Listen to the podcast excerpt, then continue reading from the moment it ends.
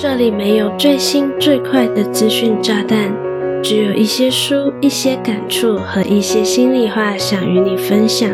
你现在收听的节目是《慢生活的朱莉安娜》。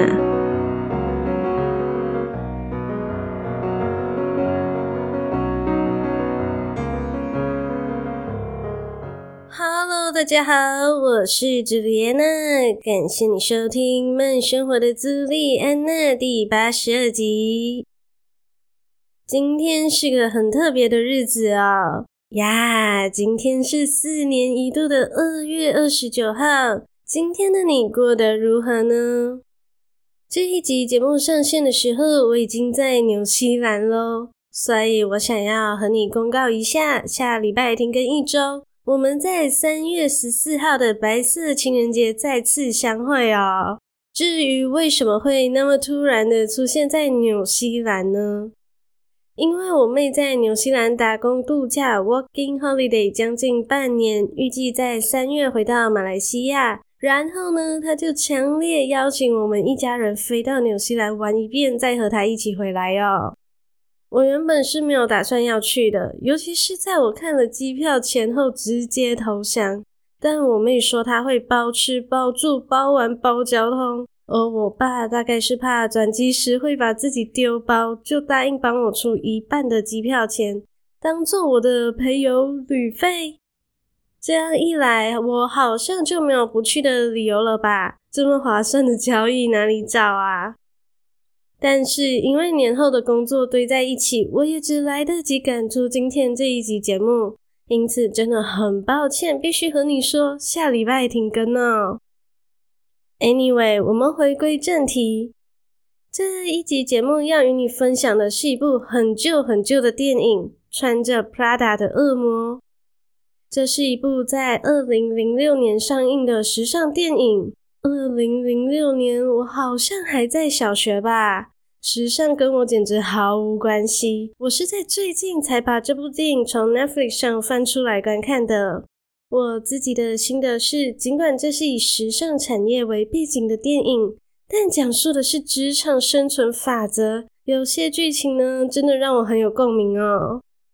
这是一部十八年前的电影，但我觉得电影中所描述的人生观、价值观、爱情观和职场工作伦理等等，放在现在来看还是挺适用的。尤其只要你曾经有待过非养老式的办公室，你就会觉得你仿佛能在安海瑟薇所饰演的安迪看到自己曾经为五斗米折腰到不行的可怜社畜的影子哦。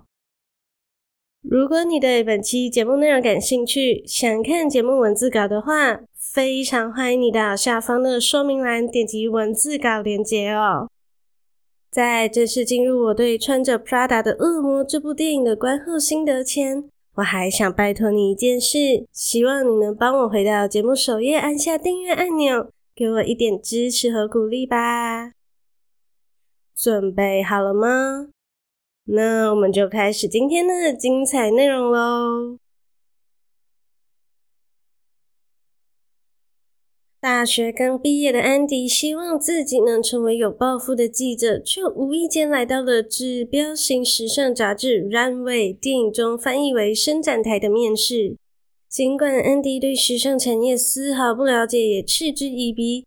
但他的聪明才智以及诚实的自荐，还是得到了伸展台的杂志主编米兰达的特许聘雇，让安迪成为了米兰达的初级私人助理。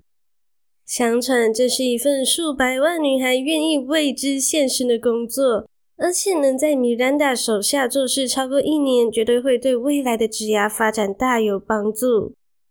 所以呢，安迪决定暂时忍受米兰达过分的要求以及屈辱，干完这一年就找一份记者或是作家的工作。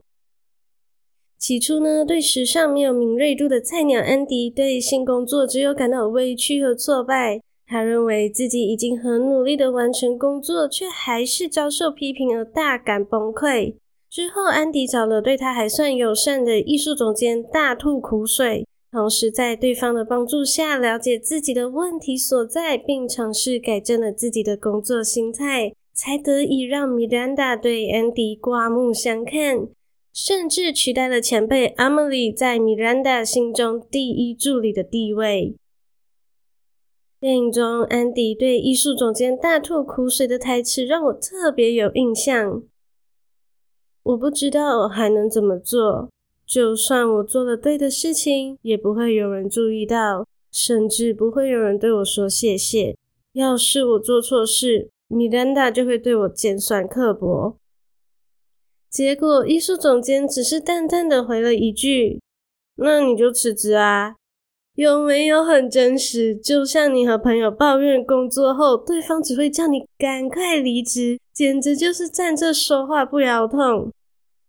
不过现实就如电影中演的一样，公司根本不是非你不可，他们很快就可以找到一个需要工作的人来代替你。我真的很喜欢电影中安迪受到艺术总监的指点而有所转变的剧情。这意味着安迪从置身事外的态度转变成认同自己也是时尚产业的一员，即便他的工作只是米兰达的助理。所以说，如果你在公司中永远都觉得自己只是一个来领薪水的人，你又怎么能奢望公司或是你的老板会对你另眼相看呢？我知道这段话听起来不怎么悦耳，但事实就是如此哦。我记得我在大学毕业后刚到职的第一份工作，也和穿着 Prada 的恶魔这部电影中的安迪很像哦。那不是我理想中的工作，只不过是我找了工作将近三个月，有点心灰意冷的时候，那家台湾公司的老板需要一个懂英文、有办法帮助他开拓东南亚市场的员工。刚好我是马来西亚人，就特别符合老板的需求嘛。虽然我的英文也没有说得非常好，只是现在还算敢开口。加上我就是在东南亚长大的，就这样误打误撞登录了我的第一份工作。即便我想找的工作其实是平面设计师这类专做视觉设计的职缺，但我还是先答应下来，不然谁要帮我付房租啊？这真的就是为五斗米折腰吧。刚入职的时候，我抱持着我是职场菜鸟的心态，不管什么事情，我都是先问清楚再行动，不然做错了，没有人会替我扛吧。所以呢，我就会问很多也许别人觉得有点蠢的问题。结果有一次，老板居然和我说：“你也有脑袋，这么简单的事情你都不会自己想吗？”我的怒火和委屈直接被点燃，我就在想，难道问清楚也有错吗？现在看来，我真的和初入职场的安迪一毛一样。我们都只是把工作做完，而没有想过用什么方法能让自己快速了解自己在公司里的定位，并且把工作做得更好。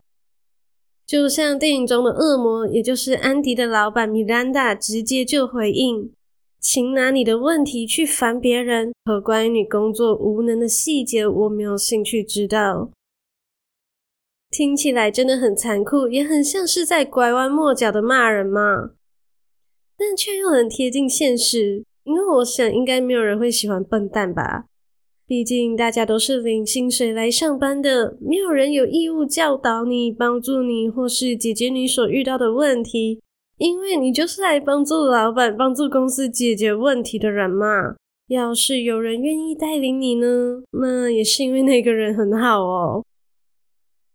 再加上公司和老板通常都只看结果，也就是成果导向，应该没有人会在工作日报或工作周报洋洋洒洒的写上自己怎么做事情的吧？写的通常都是今天或是几个礼拜完成了什么样的工作，专案的进度到哪里。你的工作过程呢，往往除了你自己，根本就无人在意，这一切都是你的责任。所以呢，假如你有迫不得已的原因造成工作上的出包，你要做的是毫不隐瞒的赶快道歉，同时提出对策才是上上策哦。这也是我的个人小小经验啦。当然，我也不是在认同电影中米兰达这样会把大衣、外套、包包丢在助理的桌上，叫助理去收拾的行为哦。这真的非常没有礼貌，好吗？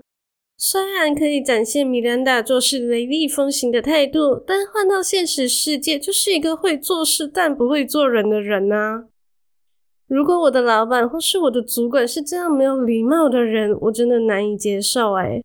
尊重是互相的，好吗？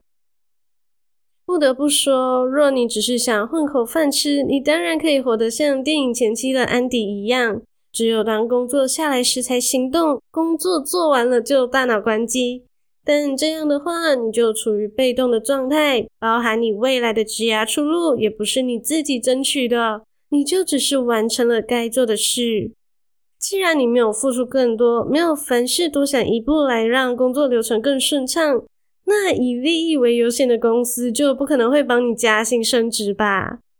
当然，要是你的付出、你的努力早已超过你的职责，你就可以先衡量现在的一切是否是你喜欢的、你想要的。如果是，你就接受；如果不是，你还是可以拍拍屁股走人的。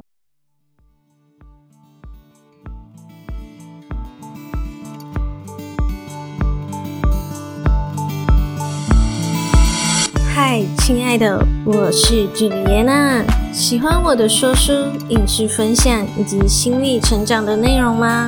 喜欢的话就赶快按下订阅按钮，从此不再错过每周四晚上七点的节目更新。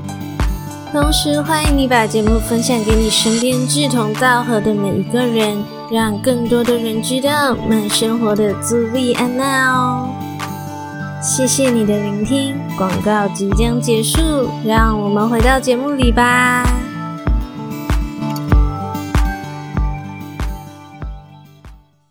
在《穿着 Prada 的恶魔》这部电影中，还有一个让我比较有感触的台词：“你选择进步，你要这种人生，就得做出这样的选择。”因为电影中的安迪呀，一直觉得自己身在这个助理的位置上。他所做的一切都是身不由己的，譬如他必须随传随到，必须先满足老板的需求才处理自己的生活。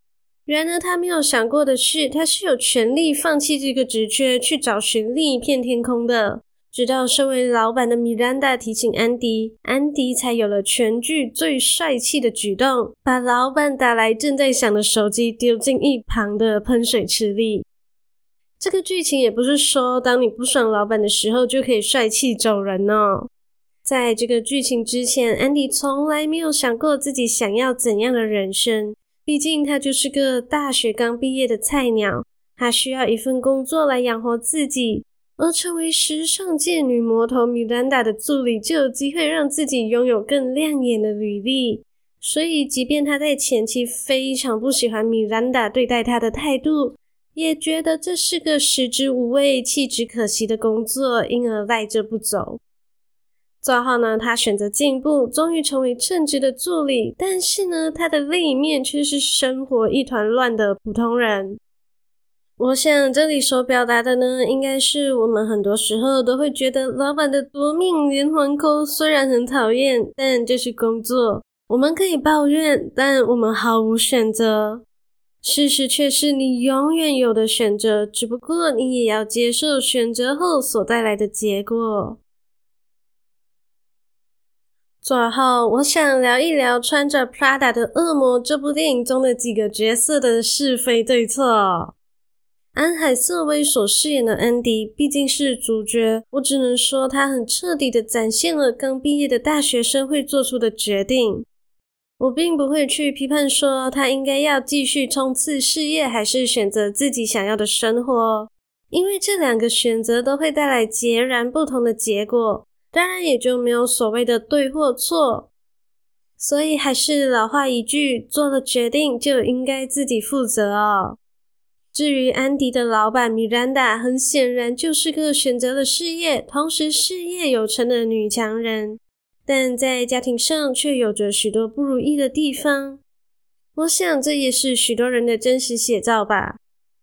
可是，就像米兰达自己说的，当他选择卓越，他就已经知道自己的每个决定会带来怎样的结果，所以他并不后悔。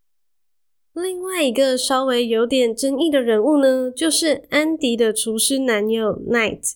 刚开始我是有点唾弃这个男生的哦，我觉得他在阻止安迪的进步。安迪明明就是在为事业打拼，可是他却不支持，还因为觉得安迪变了而分手，看了我真的无法同理耶。而且啊，网络上有蛮多关于 Night 并不爱安迪的讨论哦，所以呢，我在这里就不赘述。我唯一可以理解的就是 Night 提出分手的决定，两个人的前进轨道不同，就干脆分手，免得拖累对方。反正不爱对方的话，拖拖拉拉对任何人都没有好处哦。总的来说，穿着 Prada 的恶魔是一部非常成功的电影。里面有许多很值得反思的价值观，放在距离上映将近二十年后的今天来看，也丝毫不过时。在我看来，电影并没有想要强制传达所谓的正确或是不正确，端看你做出怎样的选择，而这些选择所带来的结果呢，你是否愿意接受？我可以和你保证，就算你平时不是一个热衷于时尚的人，这部电影也一定能够为你带来启发，而且你一定会觉得这是一部很好很好看的电影。好啦，这一集的节目就来到尾声喽，非常感谢你愿意在百忙之中收听慢生活的朱莉安娜，希望你喜欢本期的节目内容。要是经由我的分享，有让你对穿着 Prada 的恶魔这部电影产生一咪咪的兴趣，你可以到 Netflix 上观看哦。当然，我也非常欢迎你到 Instagram 来与我互动交流你对穿着 Prada 的恶魔的观后心得。我的 IG 账号是 J U L I A N A C H O O C O M。大大方方的来与我分享你的心得吧。假如你真的真的很害羞，但又觉得本期节目真的真的很不错，期待你能订阅这个节目，同时花一点点的时间，帮我的 Apple Podcast 或 Spotify 给我五颗星加留言，让更多的人有机会看到并收听这个节目哦。想用行动支持我的话，欢迎点击说明栏 Buy Me a Coffee 的赞助连接，只需要一块钱的美金，你就能成为我的 Sugar Daddy and Mommy，请我喝一杯无糖茶润一润喉咙，让我能继续在这里用声音分享更优质的内容给你。另外，我还有一个可以与你秘密交流的电子报哦，传送门就在资讯栏里。想获得更多能触发思考的内容。